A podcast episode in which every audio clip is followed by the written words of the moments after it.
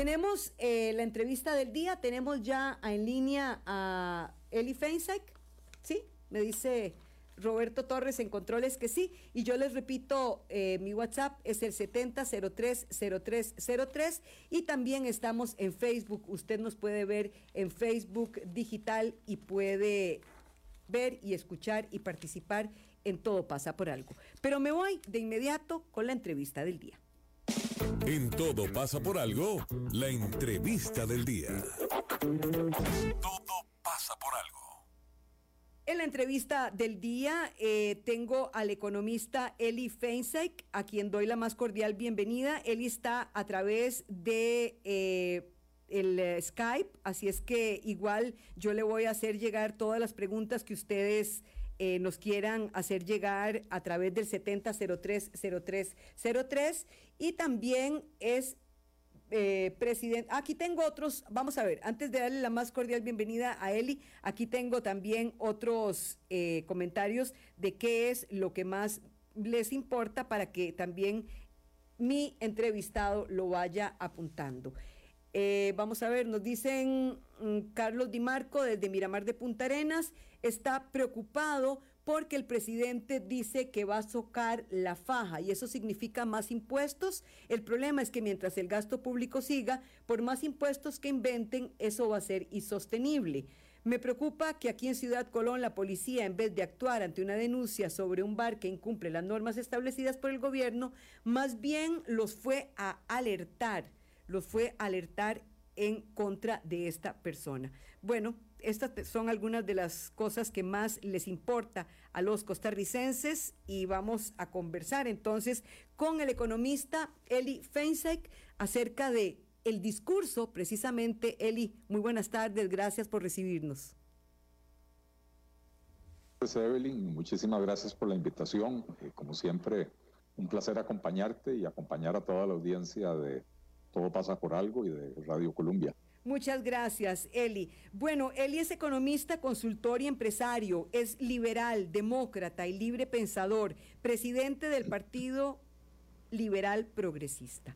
Eli, eh, ¿qué te pareció el discurso del señor presidente? Eh, mira, lamentablemente me, decepcionó, pero me decepcionó no, no por lo que yo esperaba del discurso, sino por lo que el presidente nos hizo eh, esperar de lo que iba a ser el discurso. El 23 de abril, en una conferencia de prensa, él dijo, eh, el 27 de abril vamos a anunciar medidas de relajamiento del confinamiento eh, por el COVID, y el 4 de mayo dijo en el discurso ante la Asamblea Legislativa, vamos a revelar o a desvelar las decisiones y las políticas que se van a adoptar para poder superar la crisis económica causada por la pandemia. Eh, o sea que él generó la expectativa. Y lamentablemente fue un discurso eh, absolutamente carente de esa visión, de ese rumbo, eh, de propuestas específicas, ¿verdad? Fue un discurso en dos, dos terceras partes, o sea, 20 de las 30 páginas que tenía, se dedicaron a repasar lo sucedido en el último año y más que todo en los últimos dos meses hace un recuento de algunas cosas que sucedieron, decisiones que se tomaron, acciones que se tomaron, eh, que son decididamente positivas, ¿verdad? La adopción de leyes como la, de huelga, la de educación dual, eh, la de reducción de las pensiones de lujo. Son cosas muy positivas que, sucedieron el año pasado, donde hay un mérito compartido entre la Asamblea Legislativa y el Poder Ejecutivo. Eh, habla, le dedica bastante tiempo a hablar de las obras de infraestructura, eh, que son visibles, ¿verdad? Por lo menos eh, aquí en la zona del Valle Central es muy visible eh, que el Ministerio de Obras Públicas y, Transportes está trabajando como no lo habíamos visto en los últimos tal vez 15 años. y algunas otras cosas positivas que, que, resalta, ¿verdad? También pinta un, un, un, escenario de una Costa Rica idílica que según él teníamos antes de que se desatara la pandemia. Eh, donde habla, por ejemplo, de, que el déficit fiscal, el déficit primario en el primer trimestre del año fue de apenas un 0,12% del PIB y que estos, si uno lo compara con el déficit primario del primer trimestre del año anterior o de los últimos 10 años cualquiera, de cualquier año, eh, la cifra pinta muy positiva, pero hay datos que se esconden detrás de esa realidad. Uno de ellos es el que el propio presidente revela en su discurso. El año pasado, la recaudación, perdón, este año, en el primer trimestre, la recaudación fue un 17% mayor que en el mismo periodo del año pasado. Eh, o sea, eso es un aumento de la recaudación de impuestos muy importante. Eh, no es normal alcanzar porcentajes de esta naturaleza, sobre todo en un año, Evelyn, donde la inflación fue de apenas el 2%, ¿verdad? Quiere decir que hay un crecimiento real del 15% en la recaudación de los impuestos. Eh, y entonces tener un aumento de esa magnitud en los ingresos y que aún así haya déficit primario, y recordémosle al público qué es el déficit primario. El, déficit, el déficit primario es el faltante que tiene el gobierno en su operación del día a día. Eh, recauda los impuestos y con eso paga salarios, paga alquileres, paga viáticos a sus funcionarios, hace transferencias a la gente pobre, por ejemplo, eh, hace inversión en obra pública, etcétera, ¿verdad? Eh, eso es, ese es el, gasto que se toma en cuenta en el déficit primario. El, que no se toma en cuenta en el déficit primario, pero sí en el déficit financiero o déficit fiscal, es el gasto en intereses de la deuda. entonces, el déficit primario nos da una buena idea de, si el gobierno tiene una operación eh, sostenible o no, ¿verdad? Eh, quitando la deuda, cuánto gasta comparado con cuánto recauda. Eh, para tener un aumento de los ingresos tan grande del 17% y aún así que haya un déficit primario, la única explicación es que el gasto también creció muchísimo y muy por encima del nivel de la inflación. O sea que el gasto público sigue creciendo a niveles insostenibles. Eh, y, esto, por supuesto, el presidente no lo dice. Él, por el contrario, habla de que... Se socaron la faja. Él dijo literalmente que se socaron la faja. Expresión que utiliza varias veces en el discurso, que se socaron la faja, habla de austeridad, eh, y, la realidad es que, digamos que para poder aterrizar en ese déficit del 0,12%, déficit primario, con un, con un aumento de ingresos del 17%, es porque el gasto público ha seguido creciendo fuera de control. No hay ninguna medida de austeridad, no hay ninguna, no hay ninguna socada de faja significativa, ¿verdad? Eh, de hecho, Evelyn, yo no sé si, si vos recordás y los, los oyentes recordarán, el año pasado el déficit fue sorprendentemente alto fue más alto de lo que el gobierno esperaba. Terminamos con un déficit del 7%. Eh, y resulta, eh, ustedes me están escuchando porque a mí la, la imagen se me congeló en la pantalla. Sí, te estamos escuchando. Roberto Torres, ¿lo estamos escuchando? Sí, sí. Ok, continúo entonces. Continúa. El, el gobierno había proyectado que el déficit el año pasado iba a ser más o menos del 6.2% y terminó siendo del 7%.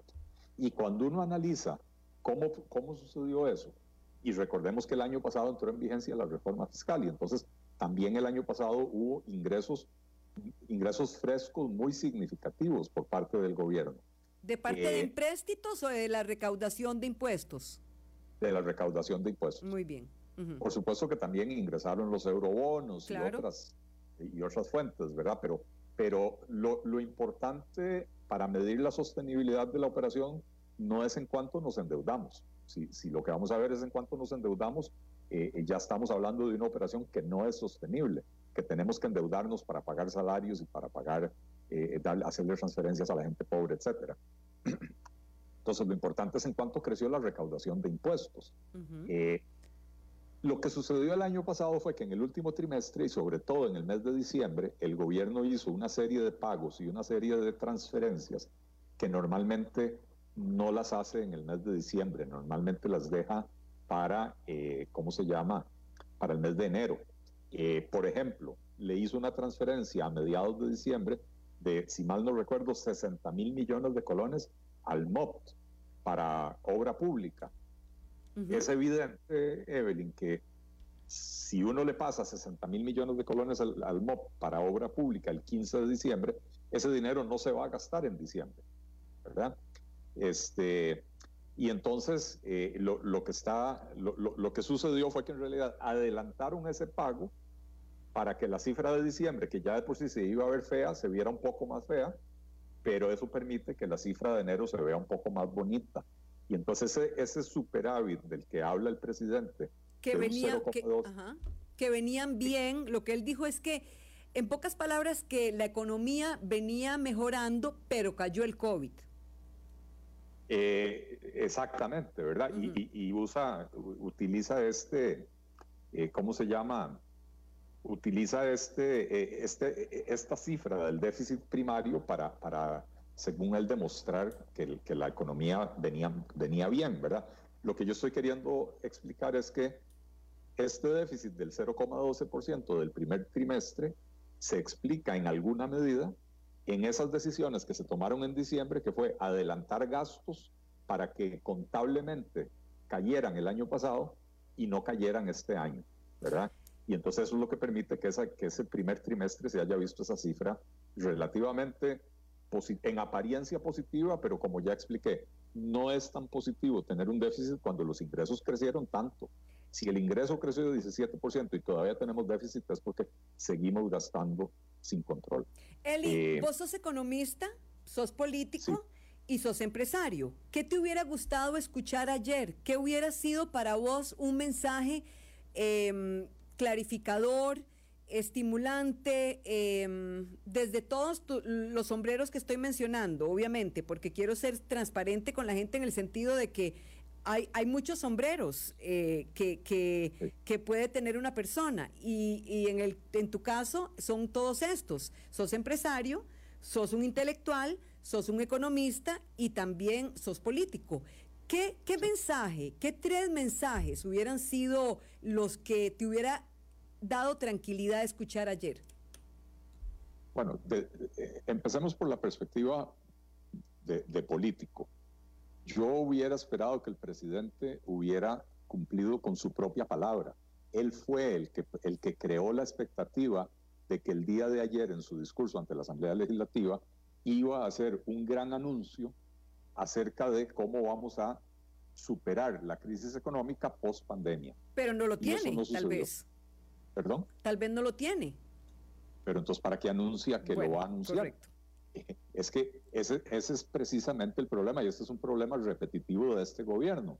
En vez de convocar una conferencia de prensa o hacer una cadena nacional de televisión y radio, como hacen los domingos en la noche, para anunciar las medidas, a lo que nos tienen acostumbrados es que anuncian que más adelante van a anunciar las medidas. Uh -huh. y entonces, Eso como político eso como político, y, y, tengo que decir también como político, el presidente desperdició una oportunidad magnífica ayer para demostrar liderazgo en tiempos de crisis. Él mismo lo dijo en su discurso, eh, eh, estamos enfrentando una situación histórica, eh, la mayor crisis de la que tengamos memoria en, por lo menos en los últimos 40 años, ¿verdad? Y uno espera en esas condiciones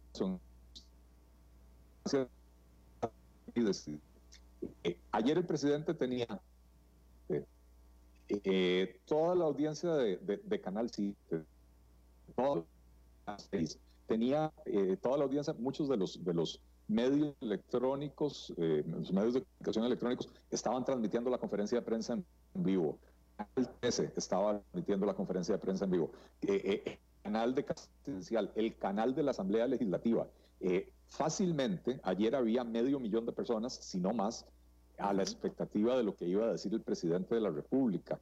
Y lo que hizo falta, y ahora entro como economista, Ajá. después de la decepción que como político me causó, lo que hizo falta fue precisamente delinear cuáles van a ser las medidas que se van a tomar para salir adelante en, en, en esta situación. Eh, una de las eh, una de las personas que dejó, te dejó comentario, que los leíste antes de que yo, que, que yo ingresara, uh -huh. decía que a ella le preocupa la salud primero, que, que lo económico viene después.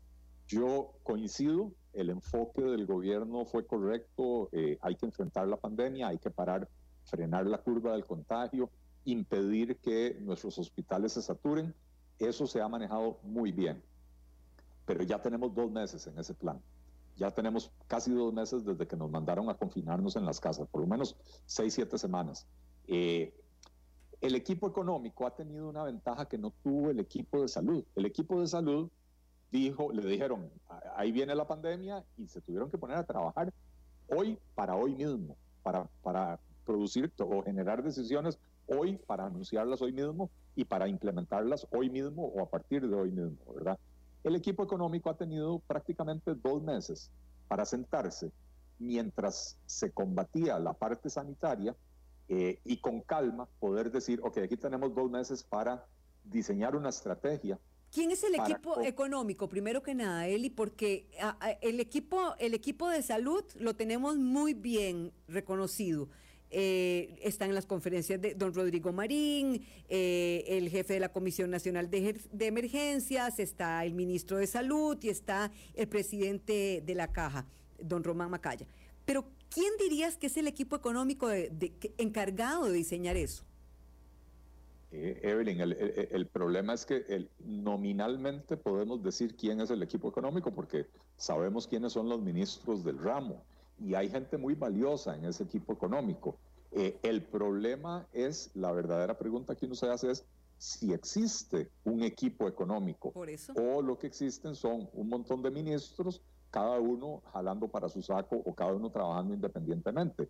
Eh, el ministro de Hacienda, don Rodrigo Chávez, es un economista brillante. Yo he estado en desacuerdo con algunas de sus decisiones y sobre todo lo he criticado muy fuertemente porque eh, eh, digamos que lo que tiene de buen economista le falta en, madurez política y se ha dejado hacer unas declaraciones bastante nocivas a mi gusto. Pero como economista no le quito un, eh, un pelo de sabiduría. es, es un tipo bien preparado académicamente y es un tipo con una experiencia profesional eh, eh, envidiable, que además se ha dedicado los últimos 25, 28 años de su vida a ayudarles a países a diseñar estrategias de desarrollo económico y estrategias de crecimiento económico, que es precisamente lo que el país necesita. ¿Cómo nos eh, explicamos? Decías que, que, el, equipo económico tuvo el tiempo, el equipo de salud no tuvo el tiempo, pero el desempeño del equipo de salud ha sido muy bueno y del equipo económico queda debiendo muchísimo. Entonces, ¿cómo te explicas esa dicotomía cuando hablas de profesionales eh, tan calificados? Hay, hay dos diferencias eh, primordiales, eh, Evelyn. La, la, primera es que el, el, equipo de salud tenía muy claro qué era lo que había que hacer ante una pandemia. tuvimos la suerte, y hay que reconocerlo de esa manera, de que Casualmente, el ministro de Salud que tenemos en el país es un experto epidemiólogo. No todos los ministros de Salud han sido expertos en epidemiología. Entonces, teníamos dichosamente eh, como ministro a, la persona o una de las personas mejor preparadas en el país para enfrentar una situación de estas. Entonces, él sabía cómo se enfrenta una situación de estas, la estudió en la universidad, eh, participa en conferencias profesionales, etcétera, etcétera, había sido jefe de epidemiología del ministerio durante varios años. O sea, es un verdadero experto en el tema. Entonces él sabía lo que había que hacer, eh, tenía los contactos internacionales también para obtener mejor información y una cosa primordial, eh, Evelyn, tiene el respaldo absoluto del presidente de la República. ¿Y el equipo económico?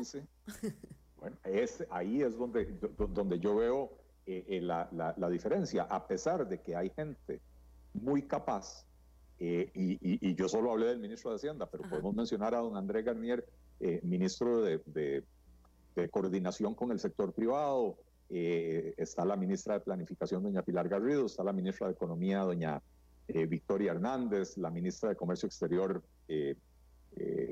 Diala Jiménez, ¿verdad? hay gente muy capaz eh, más allá de diferencias ideológicas que uno pueda tener, pero hay, hay gente muy capaz.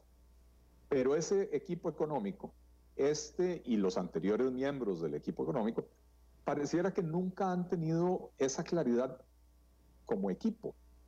Eh, ya llevamos dos años y el único proyecto que impulsó este gobierno, al que le pusieron alma, vida y corazón y para el que todo el mundo trabajó en conjunto, fue la reforma fiscal.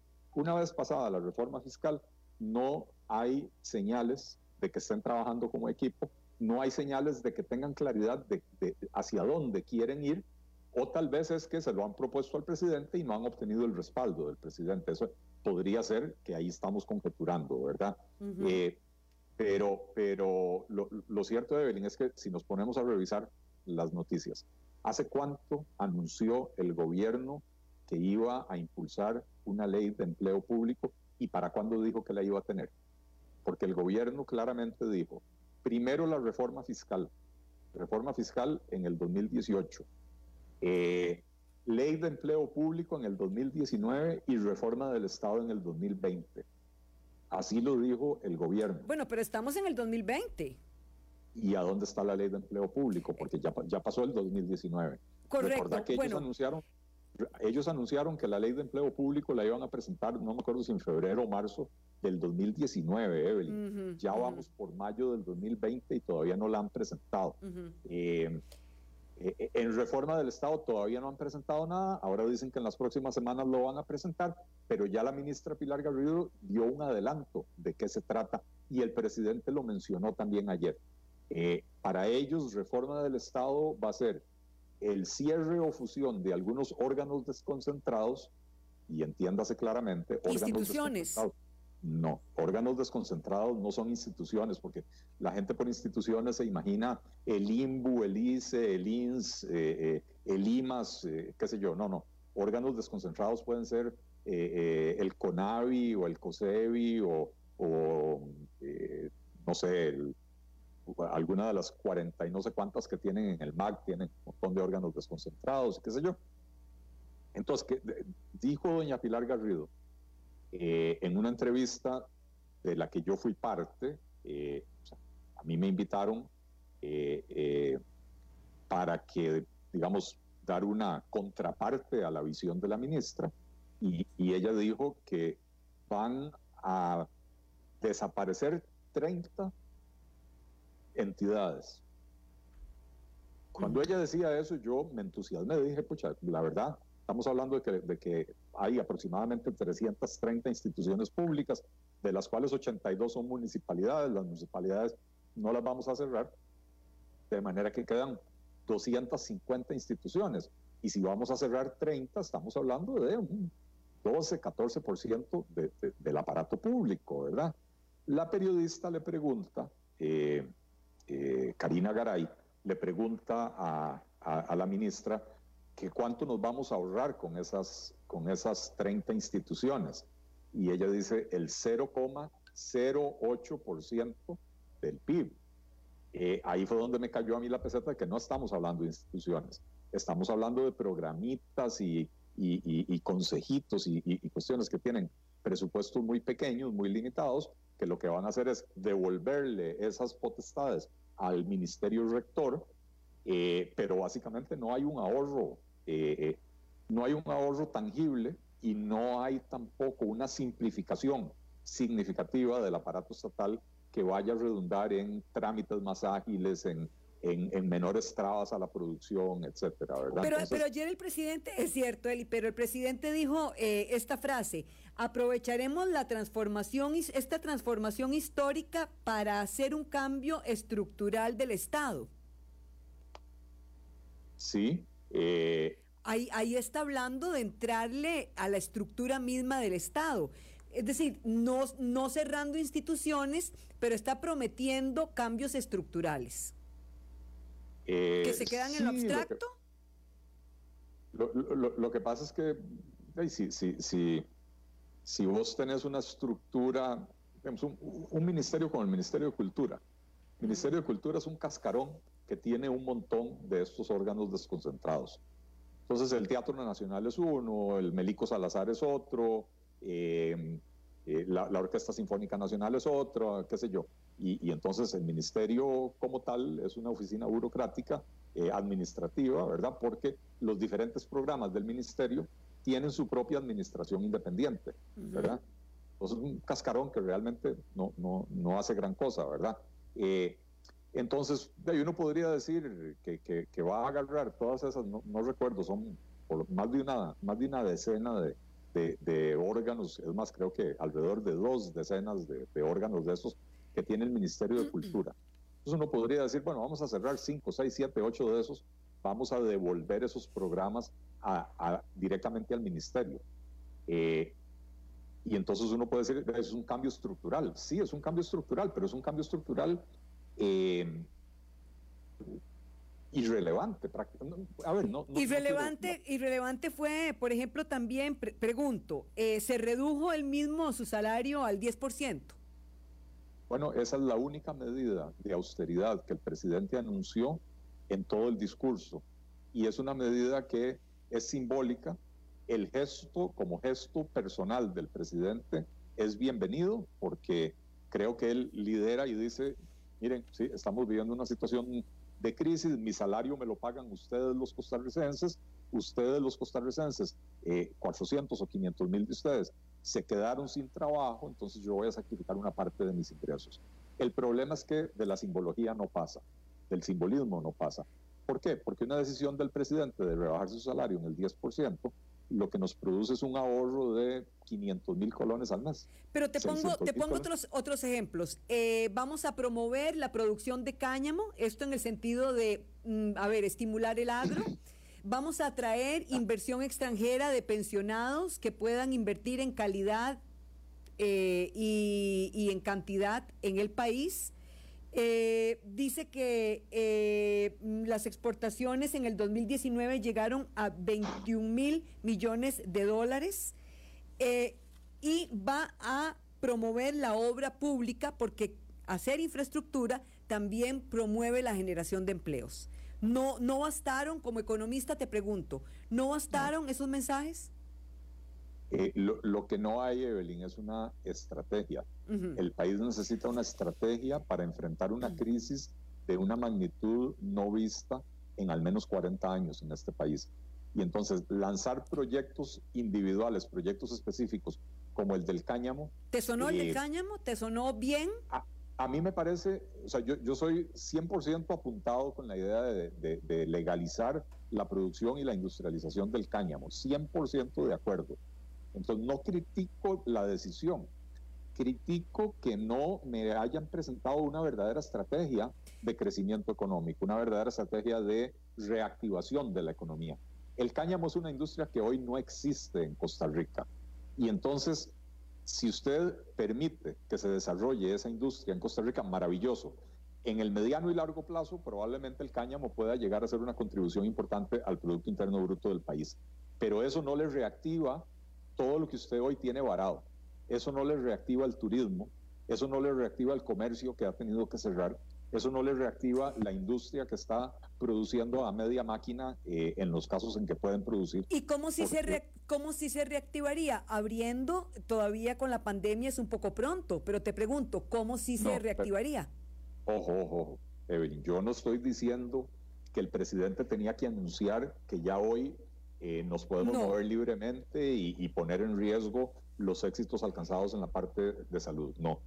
Yo lo que estoy diciendo es que el presidente se comprometió a hacer un anuncio de cómo íbamos a hacer para salir adelante. Eh, ya otros países lo han hecho.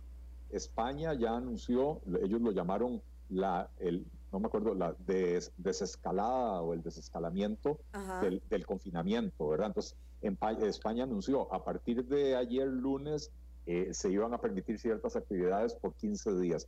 Si en esos 15 días no había un repunte de la curva de contagio, entonces dentro de 15 días eh, otras actividades se van a sumar a, eh, a, las que ya, a, las que ya a partir de esta semana están reabiertas. entonces ya hay un plan claro. Ya la gente en España sabe a qué atenerse. Y ojo, España hizo un pésimo manejo de la pandemia, ¿verdad? Pero ahora, por lo menos en este momento, diseñaron un plan, insisto, uno puede estar de acuerdo o en desacuerdo con ese plan, pero ya le dieron un norte a la población costarricense, ah, perdón, a la población española. Ya los empresarios en España saben a qué atenerse y qué esperar.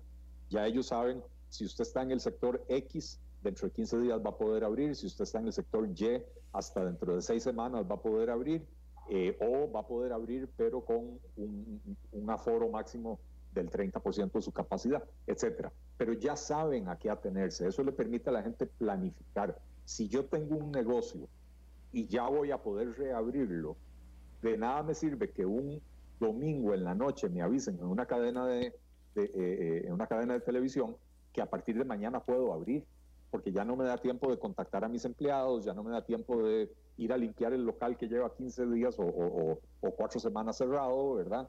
Eh, entonces, eh, la información es oro, la información eh, es lo que el gobierno tiene que aportar y decir, este va a ser el orden en el que, en el que vamos a reabrir. Ahora bien, Eli, ¿es en un, en un discurso de un 4 de mayo en donde se dan esos lineamientos?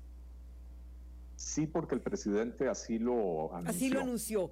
Él empezó diciendo... Estamos, Ajá, perdón. Estamos claros, Evelyn, que el, discurso del... del, primer, del 4 de mayo, ajá. Sí, antes era el discurso del primero de mayo.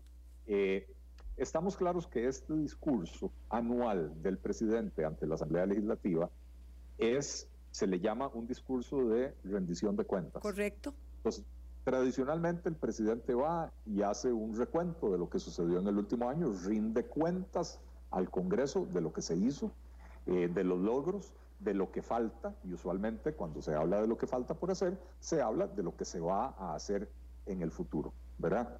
Eh, pero Evelyn, estamos ante una circunstancia histórica, una, una circunstancia extraordinaria. Estos no son tiempos normales, no son tiempos para apegarse a un formalismo donde el presidente diga, ah, no, yo nada más fui a dar una, eh, una rendición de cuentas, lo que vamos a hacer lo, anunciamos después.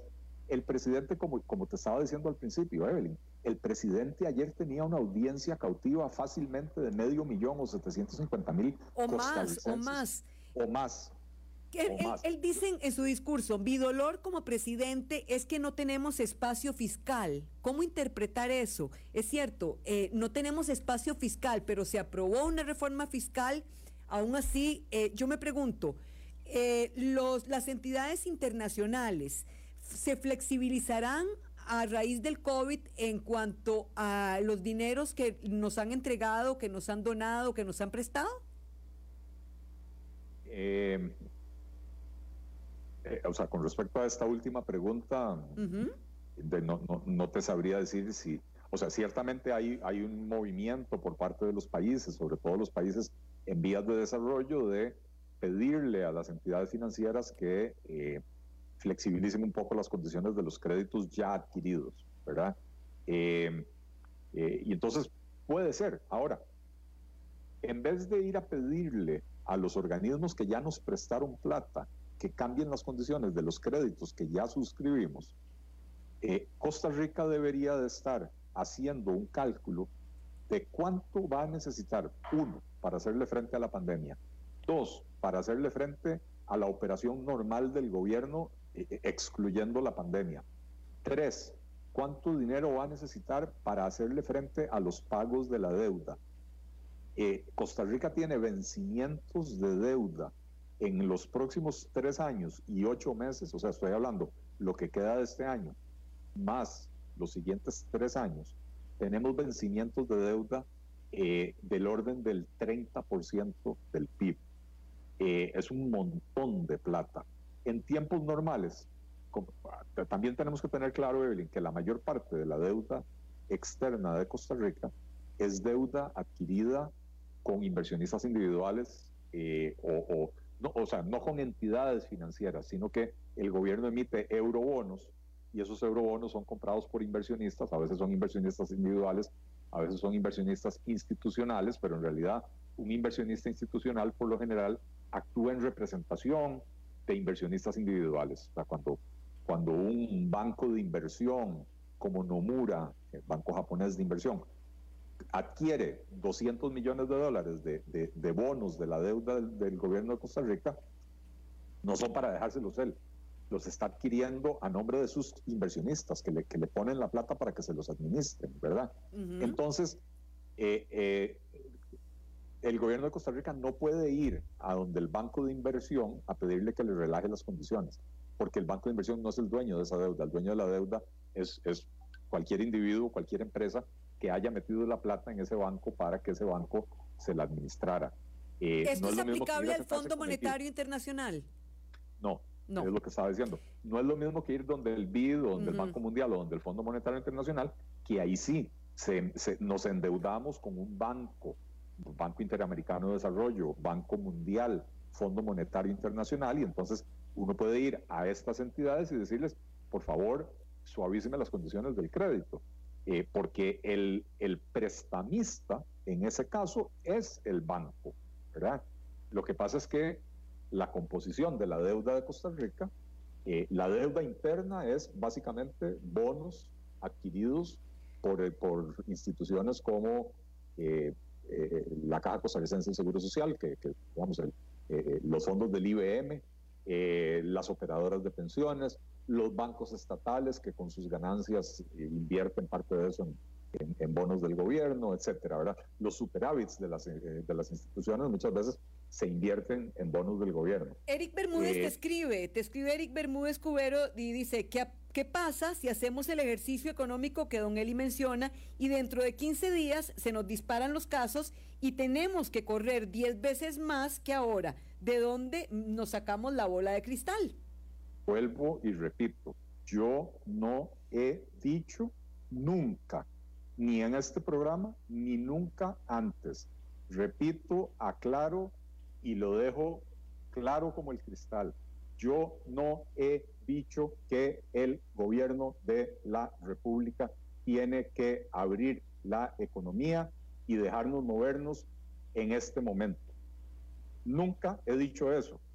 Estoy claro que estamos ante una pandemia y que las autoridades de salud son las que saben y saben en qué momento nos lo van a permitir hacer.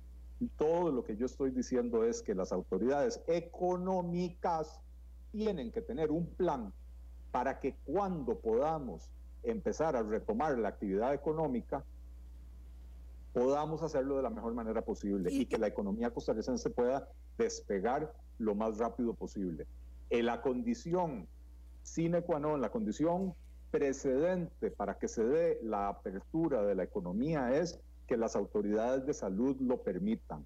No me pongan a mí a decir otra cosa porque yo no he dicho que el gobierno tiene que abrir hoy y dejarnos salir sin ningún plan o con un plan cuando todavía hay riesgos. Lo que yo estoy diciendo es que tenemos que estar planificando desde ya, aprovechando todavía la cuarentena y el confinamiento para, estar planificando cómo va a ser ese proceso de reapertura de la economía. Y no se ve esa planificación. Lo otro que propone ayer el presidente, bueno, que vuelve a mencionar el presidente de la República, Eli, es el tren eléctrico. El tren eléctrico como eh, impulsador eh, de la movilidad, pero también como generador de empleo. ¿Qué te parece?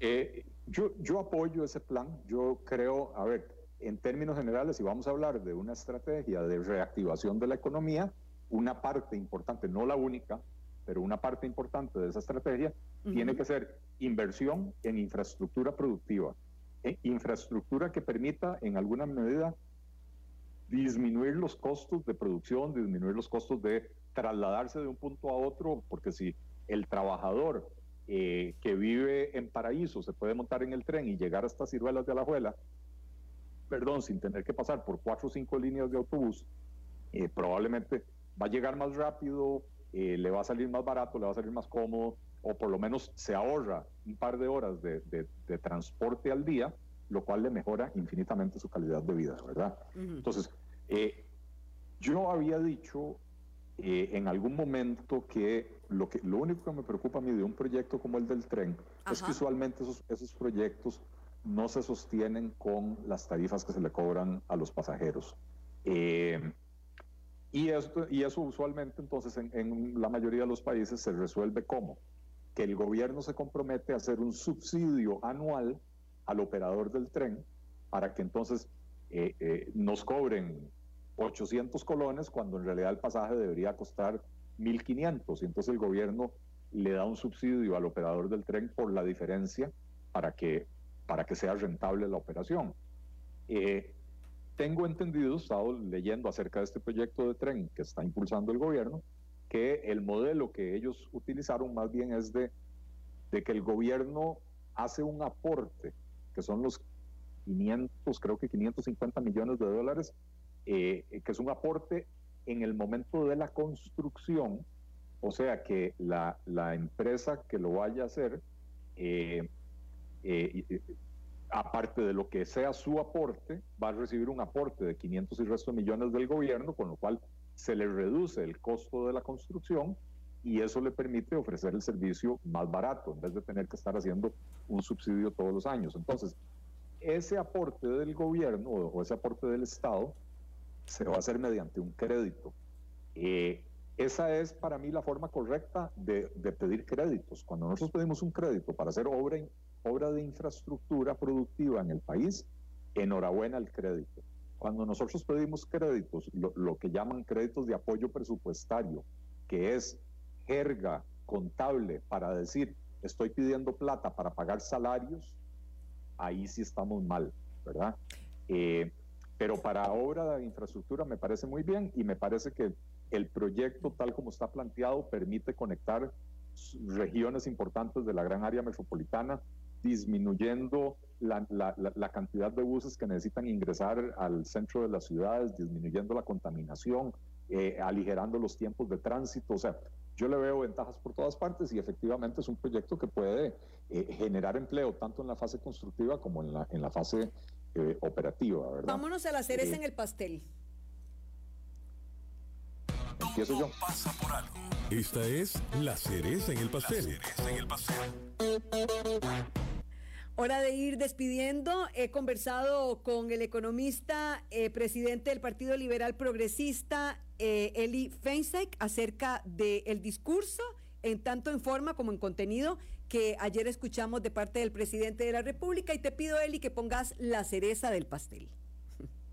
Eh, gracias, Evelyn. Yo pongo una cereza en el pastel eh, con la esperanza de que el equipo económico del gobierno anuncie una verdadera estrategia de, de reactivación económica, de crecimiento económico que nos dé claridad, que nos marque el rumbo y que no sea una propuesta simplemente para subir los impuestos eh, para poder seguir gastando la plata sin límites, que es la señal que se ha visto hasta el momento. Entonces, mi cereza es con la esperanza de que haya una, verdadera estrategia de crecimiento económico eh, y que eso lo presenten en los próximos días porque el país y el sector productivo necesitan claridad. Muchísimas gracias, Eli. Muchas felicitaciones. También críticas, como no, como debe de ser en cualquier democracia. Y por eso pongo yo mi cereza en el pastel, porque de ahí, al fin de cuentas, acabamos de celebrar el Día de la Libertad de Prensa. Muchas felicitaciones para vos y también muchas personas criticando, como debe de ser. Gracias, Eli. Muchas gracias a vos y muchas gracias a todos, a los que critican y a los que apoyan también. claro que sí, claro que sí. Muchas gracias a todos ustedes. Mañana volvemos a encontrarnos aquí en Todo pasa por algo a las 3 de la tarde. Todo pasa por algo. Todo pasa por algo.